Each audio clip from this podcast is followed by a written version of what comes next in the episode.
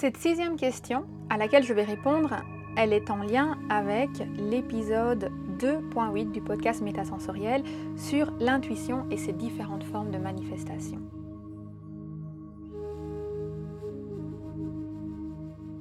On m'a demandé s'il était possible d'avoir plusieurs formes d'intuition et comment les utiliser.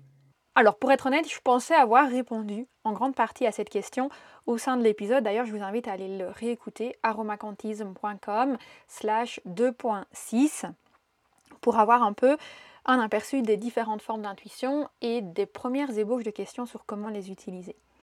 Maintenant, c'est vrai que c'est une question qui est très vaste et d'ailleurs, j'ai tout un module au niveau de l'aromacantisme qui est lié justement à l'utilisation de notre intuition.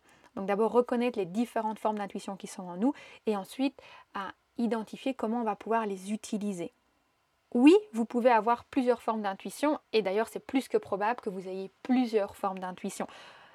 L'intuition est fortement liée à nos sens. Nous avons nos cinq sens de base, plus nos sens extrasensoriels. Donc forcément, on va avoir en nous toutes les formes d'intuition, mais certaines vont être plus développées que d'autres. Et certaines vont être plus facilement utilisables, ou vous allez du moins pouvoir activer plus facilement certaines formes d'intuition dans certains contextes. Imaginez, si on reprend cette hypothèse que vous êtes un coach ou un thérapeute, peut-être que vous allez utiliser votre clairvoyance donc, pour pouvoir visualiser ce dont vous avez besoin pour vous, pour votre projet, vous allez vraiment l'utiliser quand vous êtes dans vos phases d'introspection, dans la mise en place de votre signature thérapeutique, où vous allez vraiment vous laisser guider par votre vision pour avoir les réponses de ce que vous voulez faire, de ce que vous voulez créer.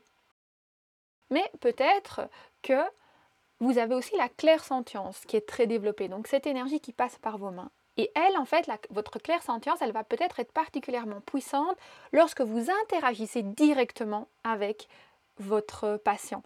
Donc ça va être peut-être à travers les massages, à travers des exercices au niveau des mains, à travers l'utilisation du pendule. Donc en fait, vous allez pouvoir vous dire que vous utilisez certaines de vos formes d'intuition pour vous, pour le développement de votre activité, pour vos ressentis personnels, pour votre capacité de discernement. Et vous allez peut-être utiliser d'autres formes d'intuition pour l'interaction directement avec le patient et pour la transmission de votre énergie. Ça, c'est un petit exemple. Mais vous allez aussi peut-être vous dire que vous allez, imaginons, utiliser la clairsentience en début de séance par le massage, et puis que vous avez aussi de la clairolfaction et que vous allez vouloir utiliser votre clairolfaction pour formuler une synergie que vous allez donner à votre patient pour l'accompagner jusqu'à chez lui quand il rentre chez lui. Donc là, vous voyez, on a trois formes d'intuition qu'on va utiliser à différents moments de façon seul ou de façon complémentaire à d'autres activités.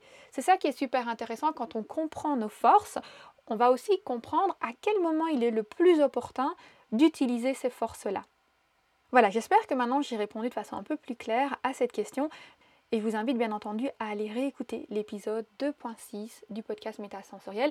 Donc il est disponible au niveau de mon site internet aromacantisme.com slash 2.6. Si vous aussi vous avez une question spécifique à laquelle vous aimeriez que je réponde, je vous invite à me la poser via le formulaire sur aromacantisme.com slash contact ou tout simplement à la poser au niveau des commentaires de l'article qui fait référence à l'épisode pour lequel vous avez une question. Il y a donc deux endroits où vous pouvez poser vos questions, directement via le formulaire de contact sur aromacantisme.com slash contact ou alors au niveau des commentaires de l'article de blog associé à l'épisode de podcast. Et je me ferai un plaisir d'y répondre lors de la prochaine série Foire aux questions qui clôturera la saison suivante.